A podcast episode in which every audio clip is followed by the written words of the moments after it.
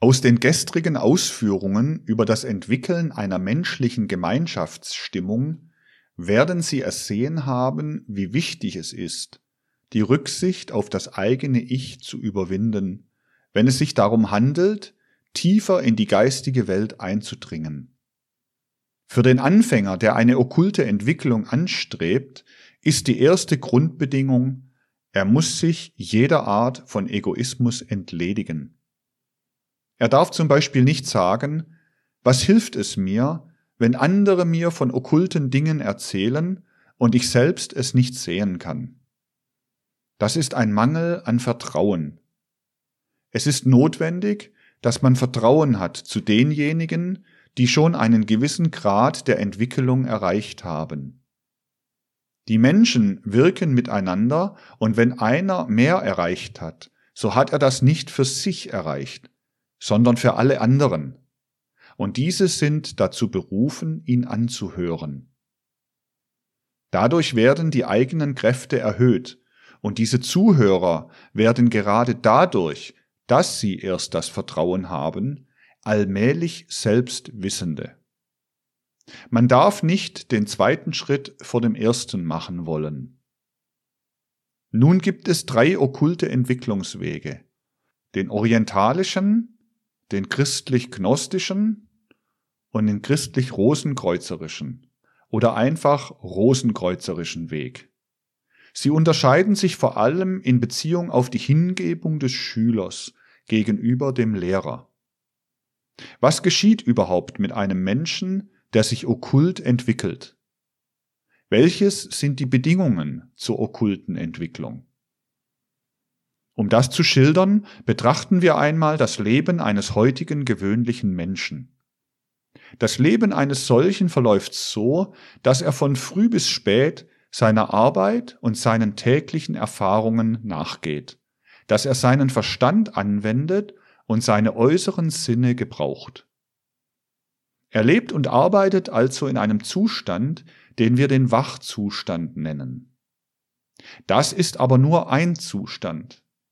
Ein anderer ist der, der zwischen Wachen und Schlafen liegt. Da ist der Mensch sich bewusst, dass Bilder durch seine Seele ziehen, Traumbilder. Sie beziehen sich nicht direkt auf die äußere Welt, auf die gewöhnliche Wirklichkeit, sondern indirekt. Diesen Zustand können wir den Traumzustand nennen. Es ist sehr interessant zu studieren, wie dieser Zustand verläuft. Viele Menschen werden der Meinung sein, dass der Traum etwas ganz Sinnloses ist. Das ist nicht der Fall. Auch beim heutigen Menschen haben die Träume einen gewissen Sinn, nur nicht den Sinn, den die Erlebnisse im Wachzustand haben. Im Wachen stimmt unsere Vorstellung immer mit bestimmten Sachen und Erlebnissen überein. Beim Traum gestaltet sich das anders. Man kann zum Beispiel schlafen und träumen, dass man auf der Straße Pferdegetrappel hört. Man wacht auf und merkt, dass man das Ticken einer Uhr gehört hat, die man neben sich liegen hatte. Der Traum ist ein Symboliker, ein Sinnbildner. Er drückte das Ticktack der Uhr sinnbildlich durch Pferdegetrappel aus. Man kann ganze Geschichten träumen, ein Student zum Beispiel träumt von einem Duell mit allen vorangehenden Einzelheiten. Von der Forderung auf Pistolen bis zum Krachen des Schusses, der ihn aufweckt. Da zeigt es sich, dass er den Stuhl, der neben seinem Bette stand, umgeworfen hatte. Ein anderes Beispiel. Eine Bäuerin träumt vom Kirchgang. Sie tritt in die Kirche, der Priester spricht erhabene Worte. Seine Arme bewegen sich. Auf einmal werden seine Arme zu Flügeln, und dann fängt der Geistliche plötzlich an zu krähen, wie ein Hahn. Sie wacht auf und draußen kräht der Hahn. Man sieht daraus, dass der Traum ganz andere Zeitverhältnisse hat als das Tagesbewusstsein. Denn bei den angeführten Träumen trat die eigentliche Ursache zeitlich als letztes Ereignis ein.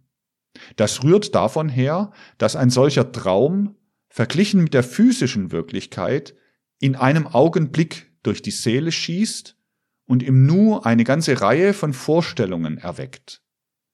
Der Mensch verpflanzt dabei selbst die Zeit in den Traum hinein. Man muss sich das in der folgenden Weise vorstellen. Indem der Aufwachende sich an alle Einzelheiten erinnert, dehnt er innerlich die Zeit selbst aus, so dass es ihm erscheint, als ob die Ereignisse in der entsprechenden Zeitlänge abgelaufen wären. Ein kleines Geschehnis wird also im Traum oft zu einem langen dramatischen Vorgang. Hier können wir einen Einblick gewinnen, wie die Zeit im Astralen erscheint. Auch innere Zustände können sich im Traum symbolisch darstellen, zum Beispiel ein Kopfschmerz. Der Mensch träumt, er sei in einem dumpfen Kellerloch mit Spinnweben. Ein Herzklopfen und eine innerliche Hitze wird als glühender Ofen empfunden. Leute, die eine besondere innere Sensitivität haben, können noch anderes erleben. Sie sehen sich zum Beispiel in einer unglücklichen Lage im Traum. Da wirkt der Traum als Prophet. Das ist dann ein Symbol dafür, dass eine Krankheit in ihnen steckt, die in einigen Tagen herauskommt. Ja, manche Menschen träumen sogar die Heilmittel gegen eine solche Krankheit. Kurz, eine ganz andere Art des Wahrnehmens ist in diesen Traumzuständen vorhanden. Der dritte Zustand des Menschen ist der traumlose Schlafzustand, wo nichts in der Seele aufsteigt, wo der Mensch bewusstlos schläft. Wenn nun durch die innere Entwicklung der Mensch beginnt, die höheren Welten wahrzunehmen, so kündigt sich das zuerst in seinem Traumzustand an. Und zwar dadurch, dass die Träume regelmäßiger werden und sinnvoller sind als vorher. Vor allen Dingen gewinnt der Mensch Erkenntnisse durch seine Träume. Er muss nur recht auf sie acht geben. Später bemerkt er dann, dass die Träume häufiger werden, bis er meint, die ganze Nacht hindurch geträumt zu haben. Ebenso kann er beobachten, dass die Träume sich mit Dingen verbinden, die es in der Außenwelt gar nicht gibt, die man physisch gar nicht erleben kann. Er merkt, dass in den Träumen ihm jetzt nicht mehr bloß Dinge erscheinen, die entweder äußerlich auf ihn einwirken oder Zustände versinnbildlichen, wie sie oben geschildert wurden, sondern er erlebt, wie gesagt, Bilder von Dingen, die in der sinnenfälligen Wirklichkeit gar nicht existieren. Und er merkt dann, dass ihm die Träume etwas Bedeutungsvolles sagen. Zum Beispiel kann es in der folgenden Weise anfangen. Er träumt, ein Freund befinde sich in Feuersgefahr und er sieht, wie er in die Gefahr hineinrückt. Am nächsten Tag erfährt er, dass dieser Freund in der Nacht krank geworden ist. Er hat nicht gesehen, dass der Freund krank geworden ist, aber ein Sinnbild dafür hat er geschaut. So können auch von den höheren Welten Einflüsse auf die Träume erfolgen, so dass man etwas erfährt, was es gar nicht in der physischen Welt gibt. Da gehen Eindrücke von den höheren Welten in den Traum über. Das ist ein sehr wichtiger Übergang zur höheren okkulten Entwicklung. Nun kann da jemand einwenden. Das ist ja alles nur geträumt. Wie kann man darauf etwas geben? Das ist nicht richtig. Nehmen wir folgendes Beispiel an. Es hätte Edison einmal geträumt, wie man eine Glühlampe macht. Er hat sich dann dieses Traumes erinnert und wirklich dem Traum gemäß eine Glühlampe angefertigt. Und nun wäre jemand gekommen und hätte gesagt, nichts ist es mit der Glühlampe. Das ist ja bloß geträumt. Es handelt sich eben darum, ob das Geträumte Bedeutung hat für das Leben, nicht darum, dass es geträumt ist. Vielfach werden nun solche Traumzustände gar nicht beachtet, weil man zu wenig aufmerksam ist. Das ist nicht gut. Gerade auf solche subtile Sachen sollten wir unsere Aufmerksamkeit wenden. Das bringt vorwärts. Später tritt nun ein Zustand ein, wo sich dem Schüler das Wesen der Wirklichkeit im Traum enthüllt, und er kann dann die Träume an der Wirklichkeit prüfen. Wenn er soweit ist, dass er nicht bloß im Schlaf, sondern auch bei Tag die ganze Bilderwelt vor sich hat, dann kann er mit dem Verstand zergliedern, ob das wahr ist, was er sieht. Man darf also nicht etwa die Traumbilder als eine Grundlage für die Weisheit ansehen und benutzen, sondern man muss warten, bis sie sich in die Tageswelt hineindrängen. Wenn man sie bewusst kontrolliert, dann kommt auch bald der Zustand, wo der Schüler nicht nur sieht, was physisch vorhanden ist, wo er auch wirklich beobachten kann, was am Menschen die Aura, die Seele ist, was astral an ihm ist. Man lernt dann verstehen, was die Formen und Farben im Astralleib bedeuten, welche Leidenschaften zum Beispiel sich darin ausdrücken. Man lernt allmählich die seelische Welt sozusagen buchstabieren. Nur muss man sich stets dessen bewusst sein, dass alles sinnbildlich ist. Man kann dagegen einwenden, wenn man nur Sinnbilder sieht, dann kann ja ein Ereignis in allen möglichen Sinnbildern symbolisiert sein, und man kann sich gar nicht klar werden, dass so ein Bild sich gerade auf etwas Bestimmtes bezieht.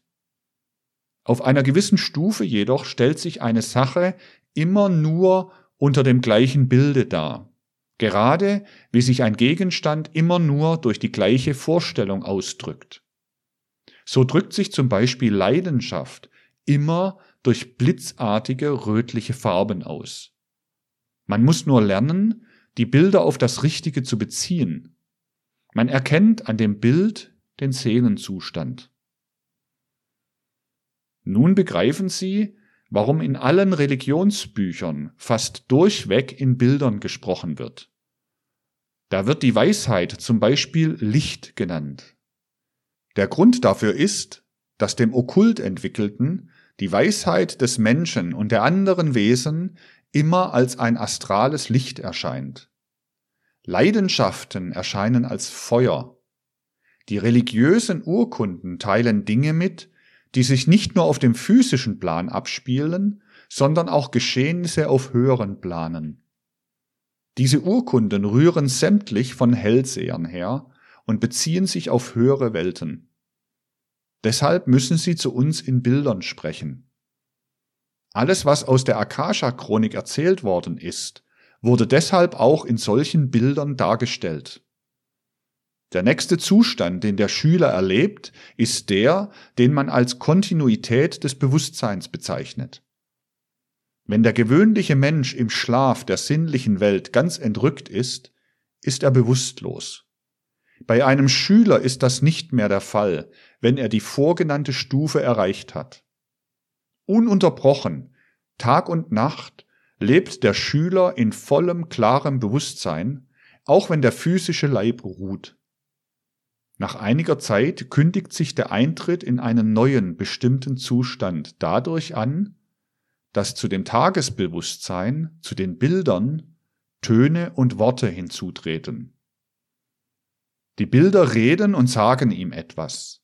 Sie reden eine ihm verständliche Sprache. Sie sagen, was sie sind. Da ist dann überhaupt keine Täuschung mehr möglich. Das ist das devachanische Tönen und Sprechen, die Sphärenmusik. Ein jedes Ding spricht dann seinen eigenen Namen aus und seine Verhältnisse zu den anderen Dingen. Das kommt dann zum astralischen Schauen hinzu, und das ist der Eintritt des Hellsehers in Devachan. Hat der Mensch diesen devachanischen Zustand erlangt, dann fangen die Lotusblumen, die Chakrams oder Räder an gewissen Stellen im Astralleib an, sich wie der Zeiger einer Uhr von links nach rechts zu drehen. Sie sind die Sinnesorgane des Astralleibes aber ihr Wahrnehmen ist ein aktives. Das Auge zum Beispiel ist in Ruhe. Es lässt das Licht in sich hereinkommen und nimmt es dann wahr.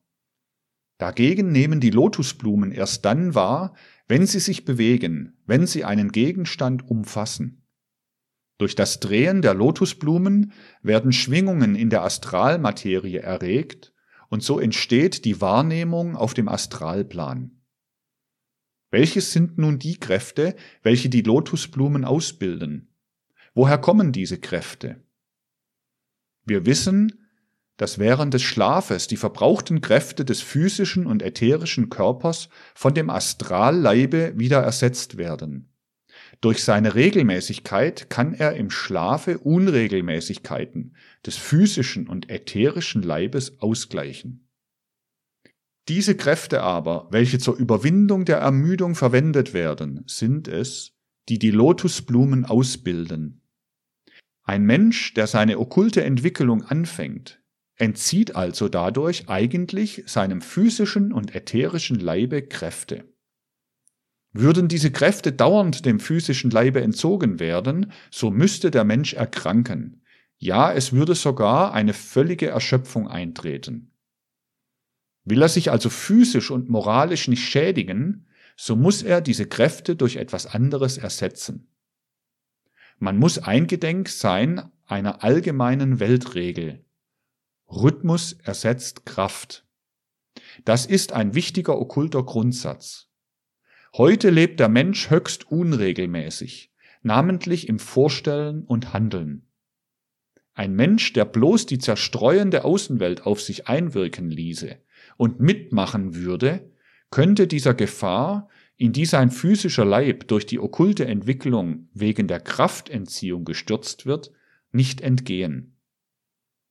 Deshalb muss der Mensch daran arbeiten, dass Rhythmus in sein Leben hineinkommt. Natürlich kann er es nicht so einrichten, dass ein Tag wie der andere verläuft. Aber eines kann er tun. Gewisse Tätigkeiten kann er ganz regelmäßig ausführen. Und das muss nun derjenige tun, der eine okkulte Entwicklung durchmacht. So zum Beispiel sollte er jeden Morgen Meditations- und Konzentrationsübungen zu einer von ihm selbst festgesetzten Zeit verrichten. Rhythmus kommt auch durch eine Abendrückschau über den Tag in sein Leben hinein. Kann man dann noch andere Regelmäßigkeiten einführen, so ist dies umso besser. Denn so läuft alles sozusagen im Sinne der Weltgesetze ab. Das ganze Weltensystem verläuft ja rhythmisch. Alles in der Natur ist Rhythmus. Der Gang der Sonne, der Verlauf der Jahreszeiten, von Tag und Nacht und so weiter. Die Pflanzen wachsen rhythmisch. Allerdings, je höher wir steigen, desto weniger prägt sich der Rhythmus aus. Aber selbst bei den Tieren kann man noch einen gewissen Rhythmus wahrnehmen.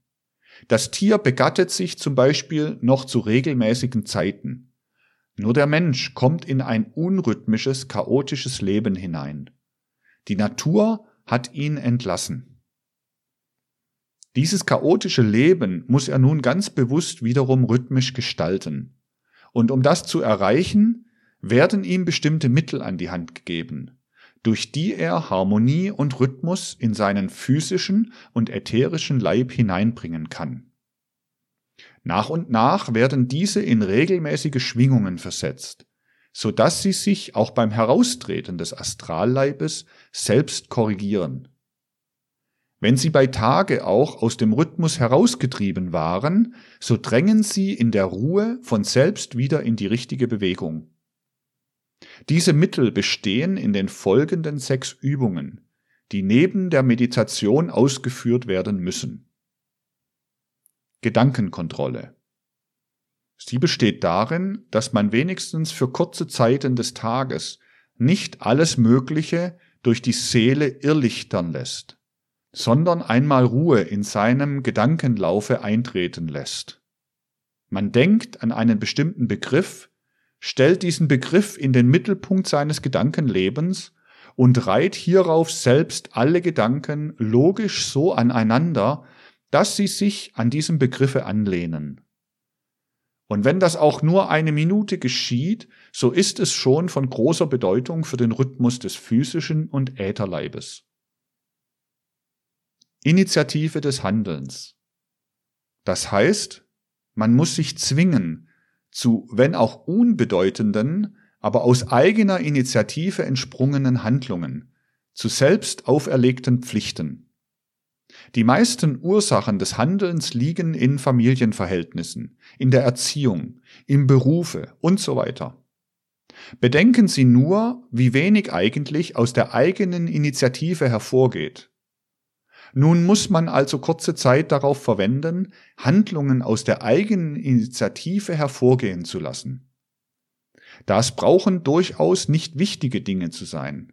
Ganz unbedeutende Handlungen erfüllen denselben Zweck. Gelassenheit. Das dritte, um was es sich handelt, kann man nennen Gelassenheit. Da lernt man den Zustand des Hin- und Herschwankens zwischen himmelhoch jauchzend und zum Tode betrübt regulieren. Wer das nicht will, weil er glaubt, dass dadurch seine Ursprünglichkeit im Handeln oder sein künstlerisches Empfinden verloren gehe, der kann eben keine okkulte Entwicklung durchmachen. Gelassenheit heißt, Herr sein gegenüber der höchsten Lust und dem tiefsten Schmerz.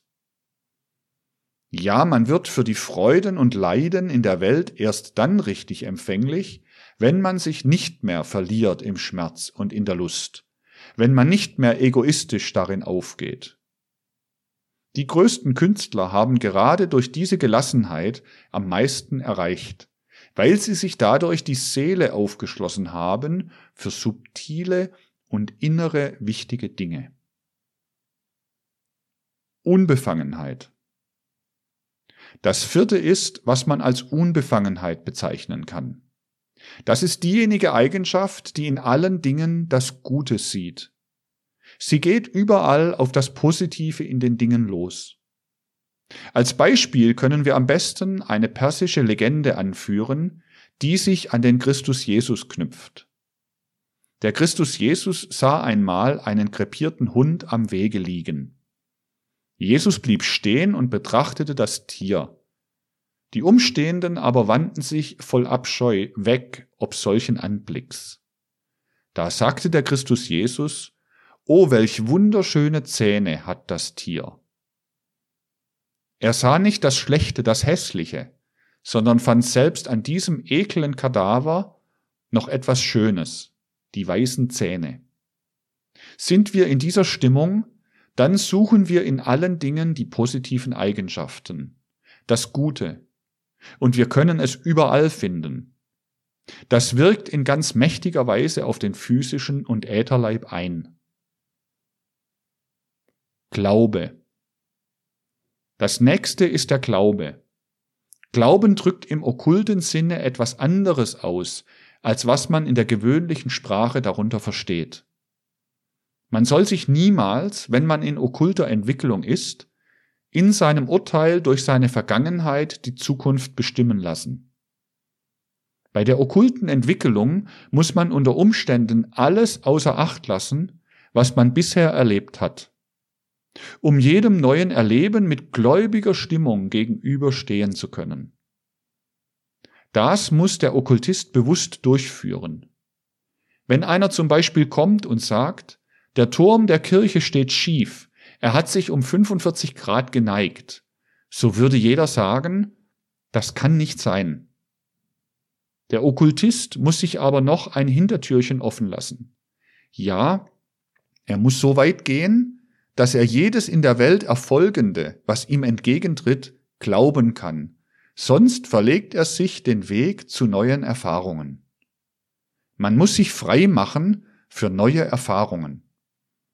Dadurch werden der physische und der Ätherleib in eine Stimmung versetzt, die sich vergleichen lässt mit der wollüstigen Stimmung eines Tierwesens, das ein anderes ausbrüten will. Inneres Gleichgewicht. Und dann folgt als nächste Eigenschaft inneres Gleichgewicht. Es bildet sich durch die fünf anderen Eigenschaften nach und nach ganz von selbst heraus. Auf diese sechs Eigenschaften muss der Mensch bedacht sein. Er muss sein Leben in die Hand nehmen und langsam fortschreiten im Sinne des Wortes, steter Tropfen höhlt den Stein. Eignet sich nun ein Mensch durch irgendwelche magischen Kunstgriffe höhere Kräfte an, ohne dies zu berücksichtigen, so ist er in einer üblen Lage. Im jetzigen Leben ist das Geistige und Leibliche so durcheinander gemischt, wie etwa in einem Glase eine blaue und eine gelbe Flüssigkeit. Mit der okkulten Entwicklung beginnt nun etwas, was dem Vorgange ähnelt, wenn der Chemiker diese beiden Flüssigkeiten trennt. Ähnlich wird Seelisches und Leibliches geschieden. Damit verliert der Mensch aber die Wohltaten dieser Mischung. Der gewöhnliche Mensch ist dadurch, dass die Seele im physischen Leib steckt, keinen Leidenschaften unterworfen, die allzu grotesk sind. Durch diese Trennung aber kann es nun vorkommen, dass der physische Leib sich selbst überlassen wird mit seinen Eigenschaften. Und das kann zu allerlei Exzessen führen. So kann es vorkommen bei einem Menschen, der in okkulter Entwicklung begriffen ist, wenn er nicht darauf achtet, moralische Eigenschaften zu fördern, dass dann tatsächlich schlechte Eigenschaften zutage treten, die sich sonst nicht gezeigt haben würden. Er wird plötzlich lügnerisch, jähzornig, rachsüchtig. Alle möglichen Eigenschaften, die vorher gemildert waren, treten krass heraus. Ja, das kann schon vorkommen, wenn sich jemand ohne moralische Entwicklung zu viel mit den Weisheitslehren der Theosophie beschäftigt. Wir haben gesehen, dass der Mensch zunächst durch die Stufe des Schauens durchgeht und dann erst auf die Stufe des geistigen Hörens kommt. Während man nun auf der Stufe des Schauens ist, muss man natürlich zuerst lernen, wie die Bilder sich zu den Gegenständen verhalten. Man würde in das stürmische Meer astraler Erlebnisse hineingedrängt, wenn man sich ihm ohne weiteres überließe.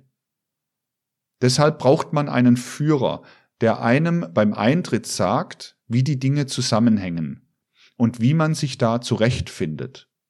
Darauf gründet sich die Notwendigkeit, dass man sich streng auf den Guru verlässt. Nach dieser Richtung unterscheidet man drei verschiedene Entwicklungen.